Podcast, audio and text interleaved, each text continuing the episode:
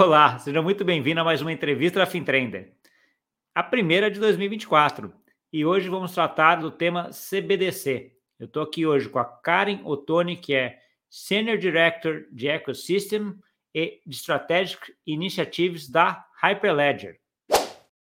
Olá, Karen. Primeiro, muito obrigado aí por ter aceitado esse convite meu para participar dessa conversa. Acho que também tem muita coisa interessante aqui para conversar. Uh, eu queria começar com você se apresentando um pouco, Karen. O que, que te levou para esse mundo de blockchain e como é que você começou na Hyperledger? É, bom dia, Gustavo. Bom dia a todo mundo que está escutando. Um, é o meu prazer de estar aqui no, no podcast sua. Um, eu vou de desculpa já pelo meu português. Eu sou brasileira, uh, nasci no Brasil, mas eu uh, cresci nos Estados Unidos desde a idade de dois anos. Então, eu só falo português de vez em quando, não sou nativo. Uh, mas é sempre legal ter a oportunidade de, de praticar e conversar com a, com a nossa comunidade brasileira, portuguesa, um, lusofono, né, do mundo inteiro.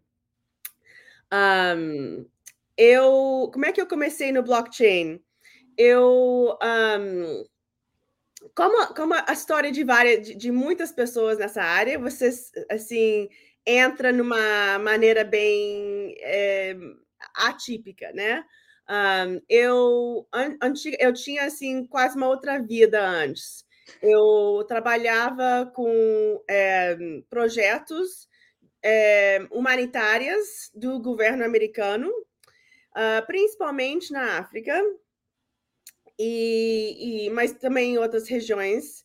E depois de um tempo eu queria assim mudar um pouco o meu foco, eu queria trabalhar mais na área de comércio, então eu fui e, e fez um MBA e foi lá, durante que eu estava explorando várias coisas, que comecei a ouvir sobre o blockchain. Uh, a minha escola, uh, eu fui para a, a, Duke University. Minha escola tinha um das primeiras uh, cursos de cryptocurrency que existia. Foi, isso foi em 2000 uh, 16, que eu, eu, foi quando eu comecei, mas eu acho que o curso começou em 2015. Então foi assim, bem cedo. É, e então tinha um professor lá que era muito assim avançado nessa área. E eu, eu não fiz o curso, seria muito útil se eu tinha feito, mas não dava, sabe, não, não alinhava com, com os outros.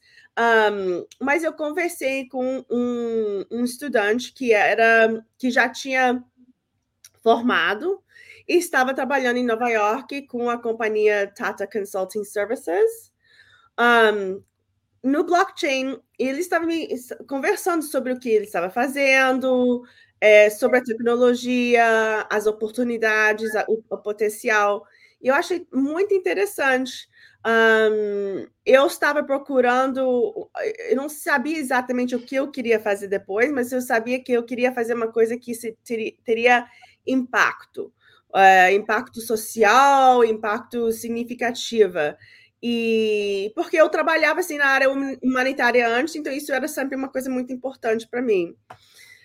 Um, então, quando ele estava conversando sobre assim, o blockchain, eu comecei a realmente entender e explorar eu achei que seria uma área interessante para trabalhar depois que eu me formava.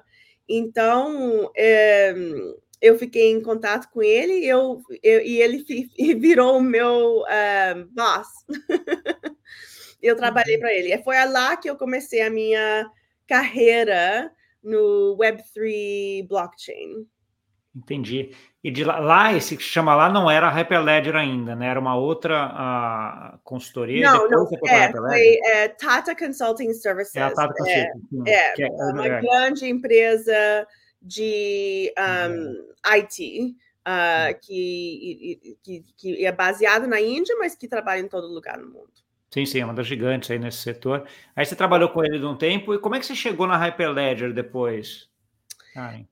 eu fiquei lá um tempo aí, tive um, como isso acontece em grandes empresas, tive um tipo de restructuring e eu, ele, eu, eles me mudaram de time. Eu, realmente, a gente tinha um time tão é, próximo, legal. Sou, ainda sou amigos com esse time. Era um time de inovação e a gente estava trabalhando em, em divulgar, ensinar empresas sobre blockchain e, e, e, os casos de uso.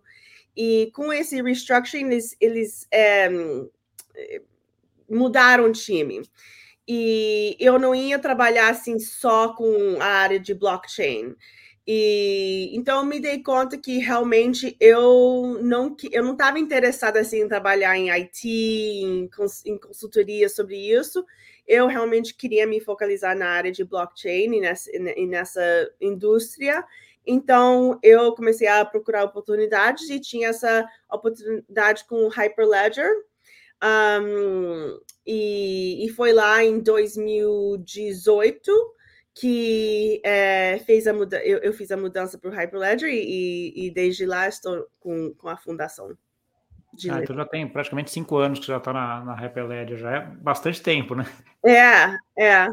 É quase seis. Quase é. seis. É. Uhum. Bom. Entrando um pouquinho mais agora no tema do que, que você faz, primeiro, acho que a primeira coisa, quando você entrou na Hyperledger, eu imagino que essa posição que você está hoje uh, uh, não é a mesma que você estava quando você entrou, né? Como é que não. foi essa tua trajetória dentro da Hyperledger? É, eu um, eu comecei como um, um ecosystem manager. Um, o time de ecossistema no Hyperledger é, é, se lida com a, a, nossa comunidade de membros. Um, a fundação é uma fundação que é, é, é a casa, digamos, eu, eu, é, é possível que eu vou precisar mudar para o inglês. if, if you want to move to English, we, we can we can move, no problem. So I, I know that for me it was really really good to have this conversation in Portuguese with you, and also uh, knowing now that uh, you are in, in the West since you were two years old. So it's your Portuguese is quite good to be honest. Thank you, thank you. I I try to keep it up, you know, and one thing that's been really wonderful about working at Hyperledger is that we are a global community and we have an amazing community in Brazil um, that does uh, a lot of great work. We have a regional chapter there. They do a lot of meetups and events. Um, and um, and I've been able to participate in um, supporting them and that gives me the opportunity to to speak in portuguese and practice. So i love i love being able to do that. I wish i could speak better um but you know how it is. When you're when you're an adult it's hard to find time to to focus on learning. So um you know maybe maybe one day i'll be able to do the whole podcast in in portuguese um, I, I, have quite the same issue in french because i used to speak really good french but i don't use french for let's say more than 20 years now. Yeah. So uh, it uh, there's always you can start but there's always some words that you miss then you need to do a ro- yeah. really work around to get to this word. It's it's terrible. Exactly so the conversation doesn't doesn't move anywhere yeah so, exactly. so luckily we still have english as being a pretty universal language. Yeah and most um, of the people can understand that. So you, you were talking about your trajectory at uh at hyperledger yeah. So I joined the ecosystem team, which was at that time led by Daniela Barbosa um, under Brian Behlendorf, who was um, the executive director that helped start um, Hyperledger at the time in, in 2015. Um, uh, Brian Behlendorf was very much involved in um, uh, the Apache uh, license at Mozilla. Um, he's been um, he's worked for the U.S. government for World Economic Forum, so he's a a, a great um, figurehead for open source technology, um, and he continues to work at the Linux Foundation um, even after he he left Hyperledger. Hyperledger is actually part of the Linux Foundation. So Linux Foundation um, is like an umbrella for m- hundreds of open source um, foundations and projects, and Hyperledger is is one of them. So we're kind of part of this bigger family of open source organizations. Um, so the ecosystem team is really focused on our our members, on our uh, membership community, because even though open source is freely available for anyone to use, um, you know, it isn't free for that technology to be maintained, supported, and hosted. Um, and the way that that is supported is through um, our membership fees. So um, as part of that, um, our you know our members are using our technology. They're using it uh, for their actual business processes, products, and services. Um, and so they want to see um, that technology to continue to um, grow, to be sustainable, and um, it, more importantly, um, or equally importantly, um, vendor neutral as well. Um, you know, there's a lot of technologies out there where you build something and that company, you know, changes priorities or loses funding or no longer exists, et cetera. And then you're stuck with with software that you have to now um, change. So um, uh, we very much are focused on enterprise use cases. This is something that you're going to be building your um, you know infrastructure on um, and so we want that to be something that's long lasting and it, an open source technology is what we believe is the best way to do that um, and so our members support the ability to do that. Um, and then uh, we work with our members specifically on a lot of things where we highlight um, the work that they're doing. You know there's a lot of leadership opportunities and ways for them to engage in the community as well. So um, that's sort of what the ecosystem team focuses on. And then we have another team at hyperledger um, our community architect team and we kind of all like blend in. We all work together. We're a very small team. We're about like 11 people. Um, and um, and they focus on the community, making sure that the tools and resources um, and the code bases are healthy, that we've got a lot of contributors, that it's easy to contribute, it's easy to get involved. Um, um, and that we're we're essentially, you know, our technologies are operating according to open source best practices. Um, and so that's sort of the, the the the mission of Hyperledger Foundation is we are here to um, um, be a neutral home uh, for the good governance of open source technologies for enterprise uh, blockchain. Okay, great. And when you're talking about enterprise, you're talking also about governments, right? So uh, one yes, of the, yeah, the things that you are, yeah, everything. yeah, but we use ent- sorry, I say enterprise when I mean that I mean enterprise grade. So mm-hmm. you know things that are technologies that are um, at the level of you know a business being able to depend on it. Okay. Okay, and what are saying about government because I saw your uh, the report that you issued last uh, semester about CBDCs, which was were uh, was a really good report. I'll put the link uh, on yes somewhere here for the people to to get that as well. Uh, and uh, there was one thing that's kind of was not a surprise, but it was different for me. Is that there's mm. a lot of systems that happen blockchains, if I can say that that block that uh, Hyperledger has, right? So Fabric is most the fam- most famous one, but you also have the Besu. You have like five or six in different central banks testing uh, uh-huh. a lot of yeah. uh, solutions mm-hmm. that uh, you have.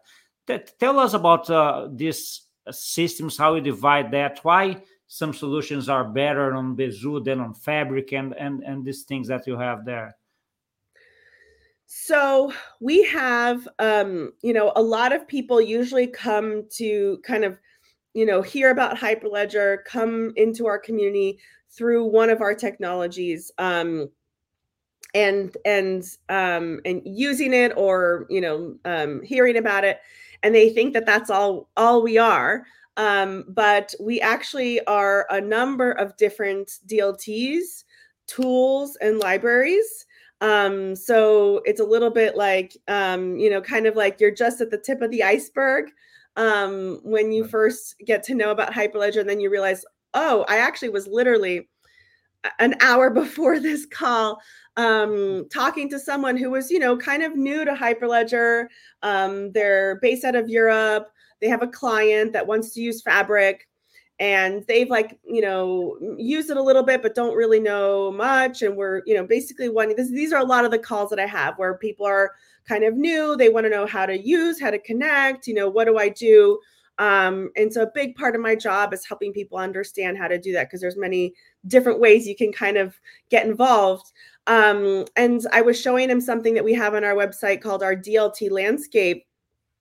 And um, and he was like, "Oh, wow, okay, there's like a lot going on here that I didn't know about." Right. So he he came at it with like, "Okay, my client wants to use Fabric. We've also heard about Besu. We kind of wanted to explore that, but um, uh, this client wanted, and and then you know we're sitting there on the phone together, and I'm showing them the DLT landscape, which I'll make sure to send it to you um, as well, so you can link it, and you get to see a little. You get to get this bigger view of our ecosystem, um, which is really broad. Um, so we have um, several DLTs or layer ones, as you can call them. Um, I've mentioned a few already: Fabric, Besu um, Indy, Iroha, Sawtooth, these are other ones. Um, they're all mostly general purpose. So that means you can use them for any use case, um, except for Indy. Indy is specifically designed for decentralized identity solutions. Um, Iroha was designed specifically for mobile use, so it's a little bit more like lightweight um, in that sense. Um, but they're all mostly you can use them for you know your supply chain use case, your you know digital asset use case, um, health, whatever you whatever you want to use it for. Um, there does tend to eventually kind of be a tendency just because people will start with one and kind of want to continue with that.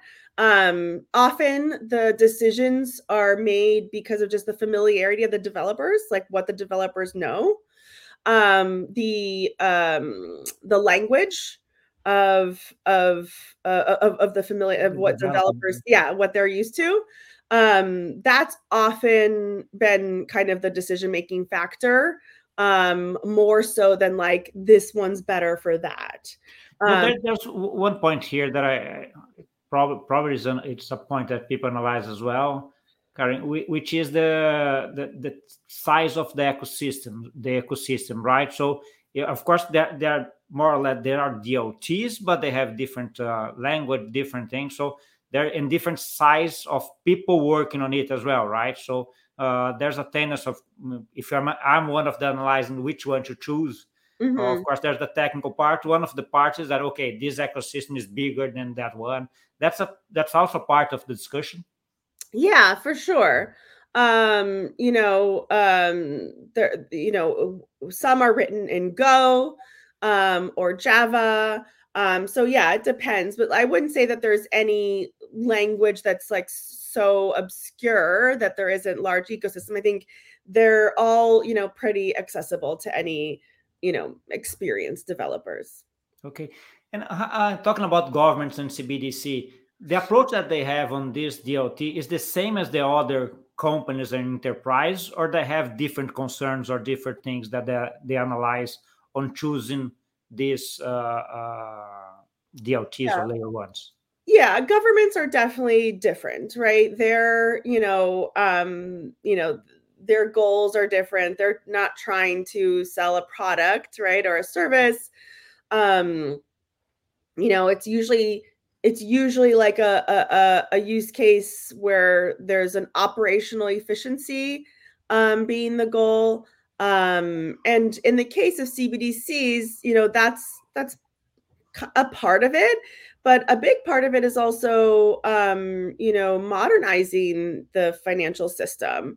Um, you know, uh, currencies haven't really changed for um, a long time in terms of how they are um, you know how the system operates and i think given what has happened in the last 10 years with um, digital currencies it's demonstrated that there's a lot of um, benefits and use cases to having a more uh, you know digital based system um, or or token based system, for example, um, that could unlock a lot of other things, such as you know maybe financial inclusion or even just you know quicker settlements um, or um, you know s- things that smart contracts can do, the automation of processes.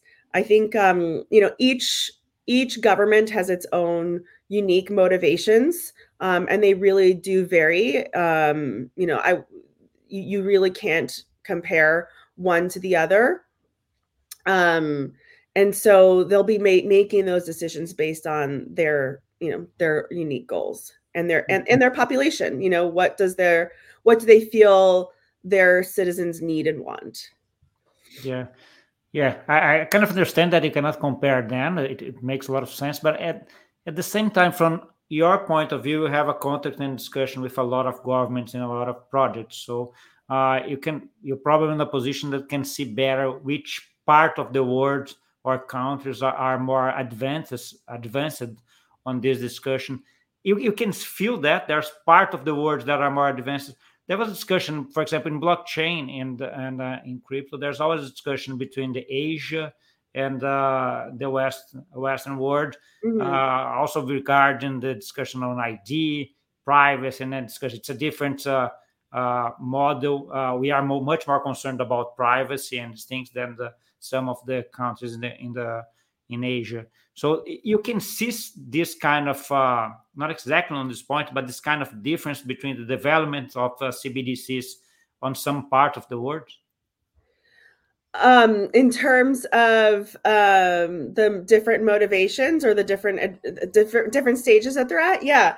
Um, you know, it's it's it's advanced a lot in the last just even in the last year, you know, um, I was actually on maternity leave um, for the for the beginning of 2023, and um, you know, it was crazy when I came back to see all the announcements that had been made, all the things that you know, there's so much had changed just in those six months. So, um, uh, I would say, you know, whereas like two years ago there was like you know leader sort of countries that were really going for it looking forward doing it others kind of waiting Wait. and seeing. Um and i think now there's less waiting and seeing. Everybody is is dipping their toes in in some way and and there's a spectrum of of where they're at with that. Um you know some countries have actually launched their cbdc's um, and it's currently operating, such as um, you know Nigeria, uh, Jamaica, uh, Bahamas, um, and uh, Eastern Caribbean. Um, others are just more, you know, they're they're advanced stages of research. You know, Monetary Authority of Singapore has done so much work. Bank of Thailand, um, uh, Hong Kong Monetary Authority has done a lot of work, and then um, you know Brazil, of course, is uh, launched their pilot in June last year, um, and um, I think they plan to um, uh, launch the CBD launch the Drex um, at the end of the year this year if it stays on mm-hmm. track. Um, you know, Banque de France in Europe has been doing a lot of different research. So I think we see a lot of activity happening. Um, you know, there's this tracker that you can go to um, on the Atlantic Council, um, gives you a nice view of what's happening overall. Um, our the ebook that you mentioned, um, the CBDC ebook that I put together, um, has a map and shows specifically where you can where, what which countries are using Hyperledger technologies in their research and experimentations. Yeah, and uh, one thing that I found very amazing on the report and, and the experimentation that the central banks are doing is that I, I kind of divide the, the, their motivations in, in kind of two. The ones that are going for the payments, instant payments, and all the systems that to use these uh, systems for payments. Uh, the others that are more a kind of uh, using the smart contract, the let's say the automation of money in this sense. Mm-hmm. so uh, that's more or less the, the way you can divide that or you have different views or different divisions? I think there's yeah there's probably there's you know they're all all the motivations are pretty you know there's a combination. I think you can definitely divide it that way. There's also just retail and wholesale. Um yeah, you know a, a, lot of countries are like we're not going to touch retail. We don't really feel a need to do that right now um but like the wholesale use case is very relevant um you know let's modernize the way that like our currency you know um is distributed between um, government and commercial banks. Um, uh, others are very much all in on the retail aspect and say, you know, we want this to be about financial inclusion. We want this to be about um, making it easier for people to get loans or pay taxes or or receive um, aid from the government. So, um, you know, there's there's there's there's different there's just different motivations for it, which I think is is you know makes sense. Like there's the, the, the world is complex and um just like you mentioned earlier um you know privacy there's different um culture around privacy. Um and so the way that people are um different governments are exploring which technologies to use um and how to design it um, also falls along, you know, where they fall on privacy. For some, you know, this is like a number one thing. We absolutely have to have everything be private. For others, are like, you know, it's important, but not as much. Um, and so, you know, they're prioritizing other things. And those decisions really make a big difference in design. Um, because if you are very heavy on privacy, then you're going to be more limited in how you can use you know the you know um, performance or speed um, the technology isn't there yet to um, to make it operate at you know um, as quickly as we may want it. Um, I, you know, I think we will get there eventually, but y- those decisions make a big difference in design. Okay, there's one thing that always when I started, uh, let's say, learning and uh, and uh, reading about CBDCs, there's always about the it was at the beginning like 2015 16 17 to be honest. It was there was a big discussion about retail cbdc the impacts that uh, it could give to the economy the role of the central bank in this war the role of the banks and everything. So and as as far as I, i've saw all the central none of the central banks are now going for really retail cbdc that replicates cash on a digital environment mm-hmm. if without uh, with all the private things and and things. What, what's the model that you see that is more what's the central bank now karen that you see that are, is more close to this kind of ca- digital cash uh, using a cbdc uh, that you can be anonymous people can use uh, to whatever they want the, there's no tracking the central bank cannot freeze the account and kind of thing. Is there any central bank that are that's really moving in this direction? Um, or at, or at, least closer to that. I know that the, the European Central Bank has uh, some kind of a mixed thing. Uh, they had you could have like a cash uh, thing on CBDC, but with a limited amount. I think it's two or three thousand euros, if I'm not wrong. Yes. Up to that yeah. moment, you, you, can, you don't need to identify yourself or whatever. But after that, it goes to a kind of a CBDC that has all these features features that they can block. They can so it's not really cash uh, uh, like anymore. Yes, I think y- you'll never have something as completely, you know, as completely like cash, um, um, because it would um, just disintermediate a lot of the financial institutions in the system. So I think there was a lot in the very beginning um, of sort of the CBDC becoming an area of exploration. You know, I think commercial banks were very wary of it um, because they thought, okay, well, if the central bank is going to become a bank, like what's what do we do? yeah. um, and uh, and you know i think that we've that, that that that's not really a worry as much anymore um i i don't know of any really central bank that wants to disintermediate commercial banks um and that wants to be directly working with the population. They have honestly no interest in that. Um, you know, a, a lot of the criticism that you hear about CBDCs it's is it's like uh you know some banks will use it as a surveillance tool etc um of course there's you know there's always potential for um, bad actors you know and certain governments have those tendencies. Um but the overwhelming majority of central banks have want nothing to do with people's data. They're like we don't this is not our wheelhouse. We don't want to touch that. We don't want to see it. We don't want to deal with it. Um and so um i think that um we've really kind of come to this two tier model. Like it's it's really replicating the existing two tier model um um even in a, a a, retail cbdc context um of course wholesale that's obviously going to be uh two tier still um uh, but even in retail, I think we will continue to see that model um, be the case. And there's much more of an interest in like, how do we, you know, uh, facilitate collaboration with the private sector? Um, and, um, and yeah, there's a lot of like, you know, very, you know, it, it's such an interesting exercise to explore this new world and use case.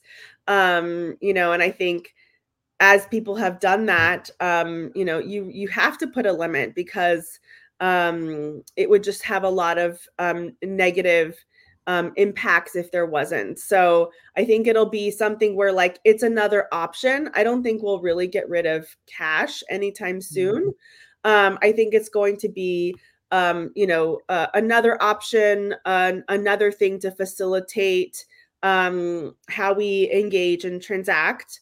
Um, and um, it, it's going to be uh, part of a, of the ecosystem of different ways we you know use money yeah no, and, and i completely agree i think that cash is they are gonna use less and less cash on a day to day but it's gonna it's gonna be there uh, available in any case i think uh, uh just uh, on what you're talking what, what i find really amazing and, and uh, the more I research about that, the more I like the solution that Brazilian central bank uh, has, mm-hmm. which is a kind of a not a kind, but a, a wholesale CBDC and a retail stable coin issued by the banks. Mm-hmm. So this this model is really good on, on this, uh, at least at the beginning, because it doesn't change anything on the way the, the financial system works now, right? The banks continue yeah. to do the same thing, and that's uh, uh, that's easier. Then you you start uh, in a second phase, I hope that we're going to go for this discussion on the Brazilian Central Bank about the with a retail CBDC. So it's uh, it's probably a phased uh, solution that's better than you going like uh, the, the, ECB is going for, let's say, re- directly to a retail uh, CBDC. They have the limits, yes, uh, but it's much more difficult to implement even uh, and also considering that Europe is not just one country, right? So you have like 20 something countries, which is much more difficult to implement as well. Yeah. But it's good in terms of uh, another point that we always touch when you're talking about CBDC, which is interoperability, right? So there's a, a, also a discussion about okay, the central banks are looking for their ground, their country, but uh, one of the main good things about these DLTs or layer ones is that they are global. You can interact on tokens everywhere in the world, right? Mm-hmm. So, uh, do you see that as a concern for the central banks nowadays to put on the systems or Hyperledger systems that they uh, interconnect with other systems, Hyperledgers as well, like Besu and uh, and also Fabric, for example, but also some layer ones that are out of the Hyperledger uh, ecosystem?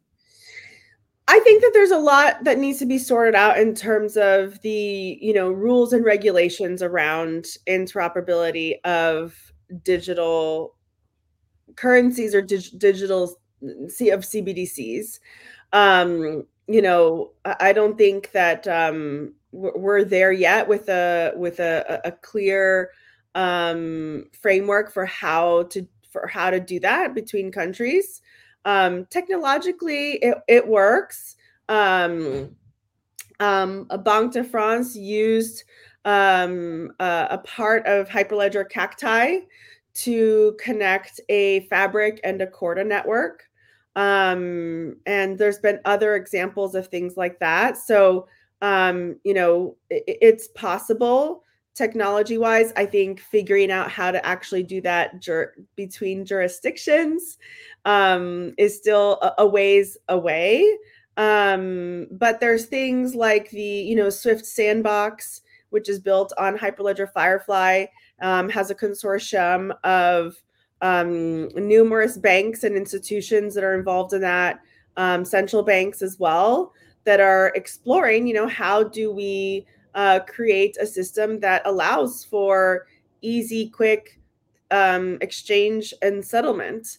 So there's there's efforts to harmonize um, um, with that, and I think that's something where we're going to see probably in the next few years a lot of advancement towards. Um, right now, I think many countries are like, let me just figure out, in terms of CBDCs, um, I need to figure out my own CBDC first before I, you know, kind of engage with others. You know, I need to figure out how we do this wholesale, how do we, um, or do this retail, how do we connect the private sector, how do we, what are the use cases? What are the use cases that are really driving this?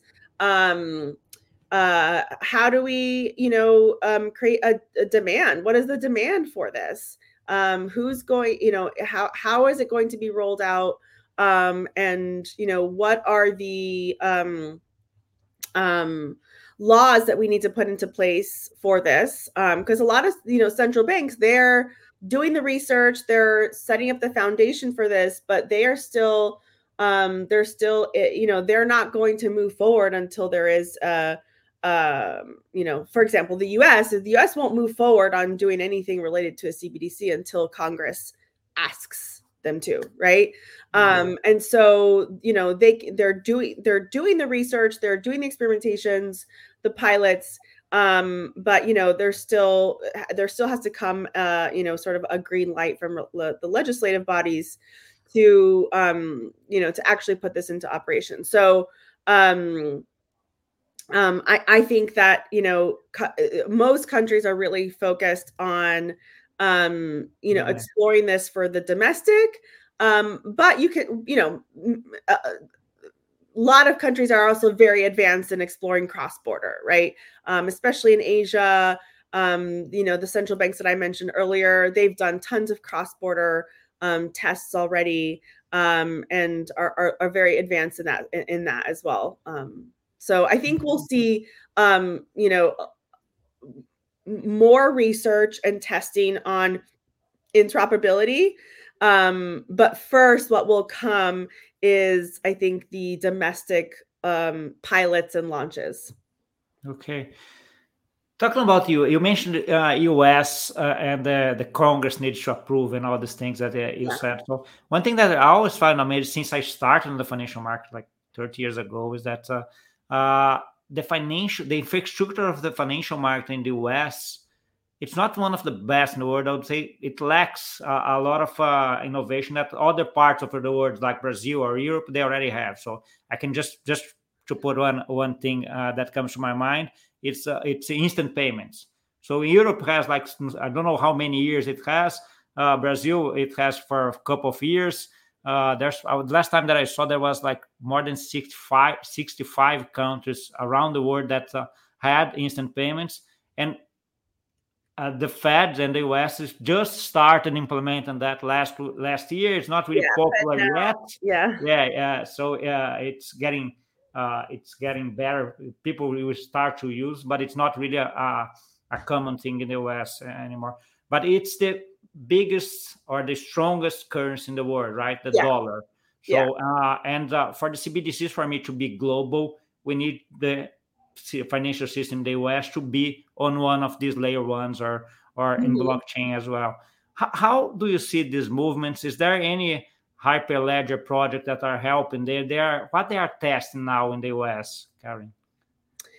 Um, so in the US, you know, um, there's definitely been experimentations using Hyperledger technologies, Hyperledger Fabric, um, um, but also others. You know, there was the Open CBDC project that was done with the Federal Reserve of Boston and MIT.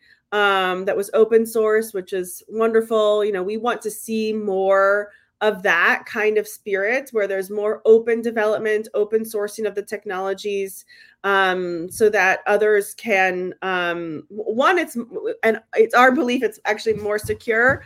Um, because you know it's visible you can see uh, where the bugs are and the errors and fix them um, whereas in closed source you know you never know um, but um, in terms of you know the us i think uh, you know governments you know i think there's there's a tension between being um, innovative um, and taking advantage of innovations.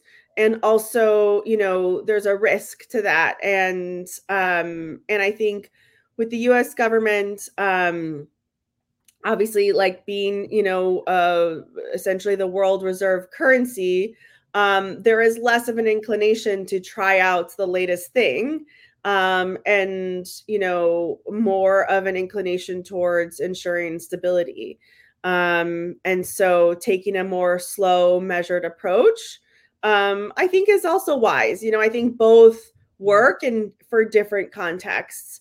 Um, uh, I think now that there's been, you know, a, a good amount of, you know, projects and experiments done um, both within the US and outside.